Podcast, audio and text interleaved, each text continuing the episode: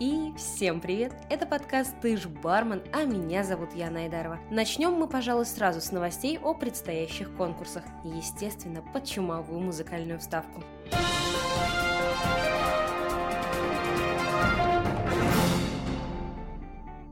Хоть 14 февраля уже прошел, но InShaker.com все еще мечтает заполучить заветную валентинку от тебя и объявляет конкурс, в котором до 1 марта надо успеть сделать фото в баре и рассказать историю, связанную с сайтом. Любители автопортретов и потравить байки, настал ваш звездный час! Самое время поразить всех своими талантами не только в миксологии, но и в публицистике. Apple Watch за селфи все-таки неплохой приз, согласитесь. Также хочу напомнить, что сегодня дедлайн подачи заявки на второй этап Diageo World Class 2019, а до конца месяца можно еще успеть поучаствовать в компаре Negroni Challenge, конкурсе на Белугу и FinFusion от Финляндии. Подробнее об условиях участия я рассказывала в прошлых эпизодах, но все же советую самостоятельно ознакомиться с правилами и критериями оценки на официальных сайтах и партнерских платформах. В общем, конкурсов в этом месяце столько, что каждый точно найдет себе что-нибудь по душе. Проявляйте себя по максимуму, ребят, я вас очень верю. А главным героем или героиней этой недели стал коктейль Маргарита. Ведь завтра весь мир празднует день напитка из текилы, сока лайма и апельсинового ликера. Несмотря на то, что Маргарита появилась на коктейльной сцене в 40-х годах 20 века, популярность она получила гораздо позже. Тем не менее, с тех пор сотни рецептов и вариаций Маргариты были опубликованы и приготовлены в барах по всему миру. И, по мне, это прекрасный повод поднять бокал за именинницу, а также изучить пикантную деталь гардероба этой красотки. Ведь сегодня речь пойдет о красте. Особенностью коктейля Маргариты, несомненно, является соленый ободок вокруг бокала. Но мы же с вами с выдумкой и знаем, что оригинальная деталь может привнести что-то новое в обыденную классику или придать глубину вкуса авторскому коктейлю. Но с чего начать создание нашей авторской красты? Для начала стоит определиться с основным вкусом каемки. Будет ли она сладкой или соленой, горькой или со вкусом умами. Решать однозначно вам, но помните, что к любому выбору стоит подходить обдуманно, а не просто комбинировать все, что придет в голову.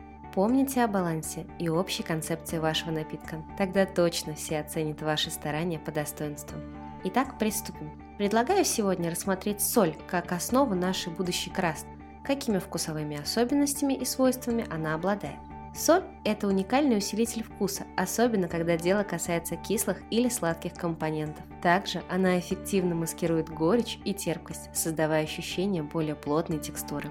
Соль бывает разной по вкусу, размеру, форме, цвету и степени солености. Например, из бюджетной и универсальной категории советую использовать морскую или кошерную соль. Касаемо последней, это частный случай обычной поваренной соли, просто размер гранул у нее крупнее и, соответственно, возможность впитывать влагу у нее больше.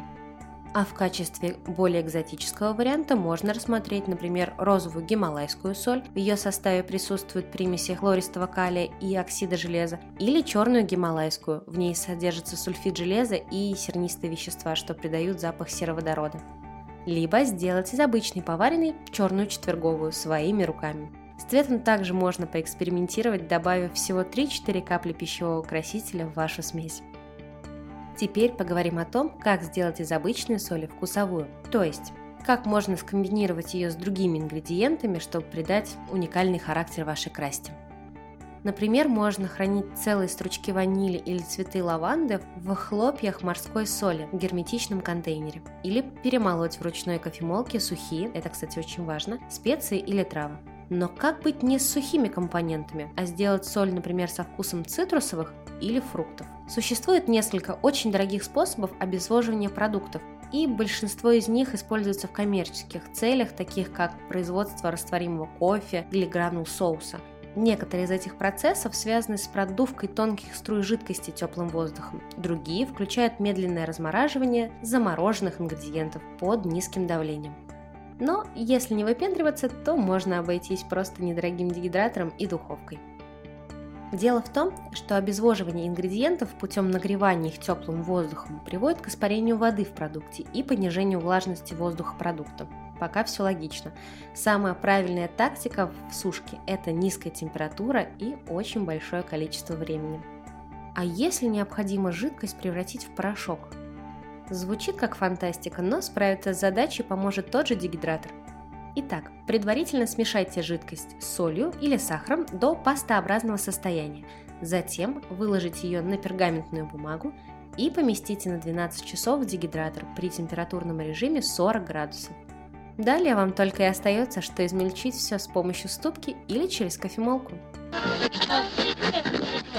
Для вдохновения советую изучить книгу Джона О'Коннелла «Энциклопедия специй» и «Тезариус вкусов» от Ники Сегнета. Там собраны подробные описания всевозможных специй, гастрономических идей и сочетаний. Также ребята из проекта Crastology коллекционируют всевозможные комбинации и создают библиотеку Краст, в которых можно вдохновиться или отправить свой шедевр им на Facebook.